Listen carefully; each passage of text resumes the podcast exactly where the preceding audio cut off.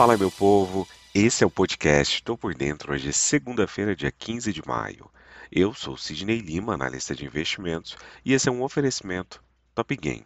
Aqui você fica bem informado com o que pode impactar o dia da Bolsa de Valores. Na última sexta-feira, o Ibovespa fechou com leve alta e garantiu uma sétima alta seguida, o que não acontecia desde agosto de 2022 em desempenho, apoiado principalmente no avanço das ações da Petrobras após resultado acima do esperado no primeiro trimestre. Índice de referência do mercado de ações brasileiro, o Ibovespa acabou subindo 0,19%, fechando o dia aos 108.463 mil pontos. Na semana, acumulou uma alta de 3,15%. O volume financeiro nesta sexta-feira totalizou 25,3 bilhões de reais. A questão do aumento do teto da dívida norte-americana continuou sendo monitorada no exterior, enquanto no Brasil uma série de avanços e balanços ocupou as atenções, o que acabou diluindo um pouco a gosto amargo com a inflação no país um pouco fora do que o mercado esperava. Conforme dados divulgados pelo IBGE, o Índice Nacional de Preços ao Consumidor Amplo, IPCA, subiu 0,61% em abril, acumulando em 12 meses uma alta de 4,18% foi a leitura mais baixa em 12 meses desde outubro de 2020, mas analistas esperavam uma desaceleração maior, com expectativa de alta de 0,54% no mês e 4,10% em 12 meses. Nos Estados Unidos, as ações fecharam em leve baixa nesta sexta-feira, em movimento liderado por papéis de tecnologia após alta recente, enquanto dados mostraram que a confiança do consumidor norte-americano caiu para o menor patamar em seis meses. O índice Dow Jones teve queda modesta no quinto dia consecutivo de recuos, a mais longa sequência de perdas do índice em dois meses. O setor de tecnologia do SP 500 acabou caindo 0,2%, enquanto de consumo discricionário acabou recuando 0,9%. Ações da Apple e da Amazon estavam entre as maiores influências negativas do S&P 500 junto com a Tesla.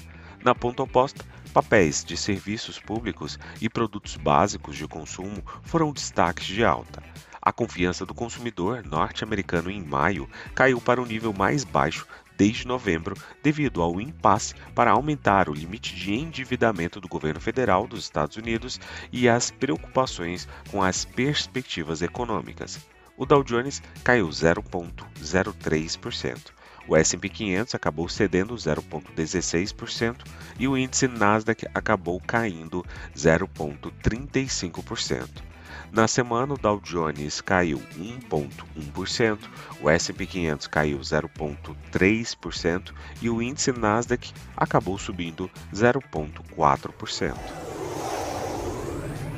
Na Europa, as ações avançaram, com os investidores considerando os resultados da temporada de resultados juntamente com as perspectivas para a política monetária.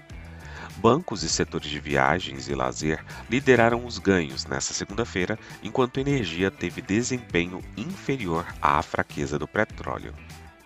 Entre os movimentos individuais, a Siemens subiu ao atualizar sua expectativa de receita para o ano após fortes pedidos de tecnologia de transição de energia. Enquanto isso, a AXA subiu depois de estabelecer uma nova meta de lucratividade para o ano, à medida que as vendas da seguradora no primeiro trimestre aumentaram. As ações europeias têm negociado em uma faixa estreita esse mês, com a volatilidade caindo, já que os traders e investidores avaliam uma perspectiva mista para o crescimento econômico e as taxas enquanto monitoram os ganhos.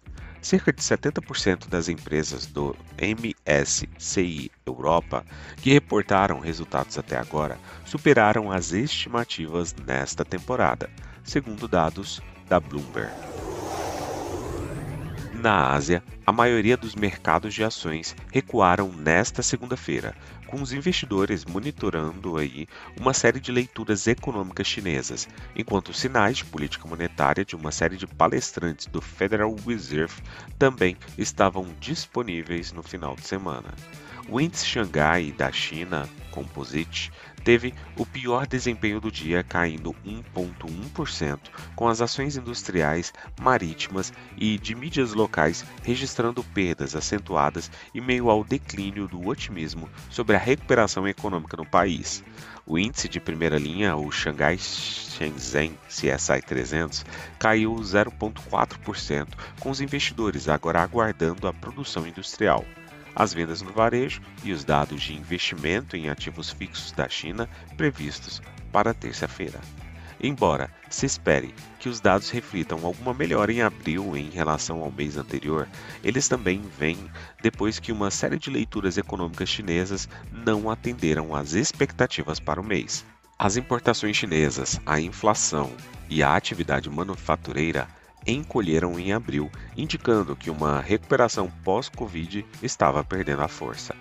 A fraqueza na China azedou o sentimento em relação aos mercados asiáticos mais amplos, dado o papel do país como um importante centro comercial para a região. O índice Hang Seng de Hong Kong ficou estável nesta segunda-feira, enquanto o COSP da Coreia do Sul e o índice ponderado de Taiwan perderam 0,3% cada um. Partindo para o petróleo, os preços caíram, uma vez que as preocupações com a demanda por combustível nos principais consumidores globais de petróleo, Estados Unidos e China, compensaram um sentimento otimista sobre o aperto na oferta devido aos cortes da OPEP+, e uma retomada nas compras de reservas dos Estados Unidos. Na semana passada, ambos os índices de referência caíram pela quarta semana consecutiva, a mais longa sequência de quedas semanais desde setembro de 2022, devido a preocupações de que os Estados Unidos possam entrar em recessão devido ao risco significativo de um calote histórico nas duas primeiras semanas de junho os investidores buscaram refúgios seguros como o dólar americano, fortalecendo a moeda e tornando as commodities denominadas em dólar mais caras para os detentores de outras moedas. Os preços do petróleo ainda estão sob pressão devido às perspectivas da demanda lenta, já que o progresso da reabertura econômica da China parece instável. Hoje, às 6 horas da manhã, na Europa, tivemos divulgação de dados relacionados à produção industrial. A projeção era de uma queda de 2,5% e tivemos uma queda de 4,1%. Às 8 horas e 25 minutos, aqui no Brasil, está previsto a divulgação do boletim Focus. Às 9 horas e 45 minutos, nos Estados Unidos, teremos discurso de integrante do Banco Central norte-americano. Às 23 horas, lá na China, teremos dados relacionados à produção industrial. Partindo para as cotações, agora que são 6 horas e 39 minutos do dia 15 de maio de 2023, trio norte-americano navega em terreno positivo, com Dow Jones subindo 0,30%, S&P 500 com uma alta de 0,34% e o índice Nasdaq Bolsa da Tecnologia com alta de 0,25%. A Alemanha sobe 0,20% e na Europa, no geral, todos os países também em terreno positivo. O índice VIX acaba caindo 1,07%. O petróleo WTI sobe 0,30% e o petróleo Brent sinaliza uma alta de 0,23%. Do outro lado do mundo, cotação do minério de ferro, que por sua vez sobe 4,17%. Vou ficando por aqui. Não esqueça de nos seguir nas redes sociais da Top Game. Valeu, tchau, fui!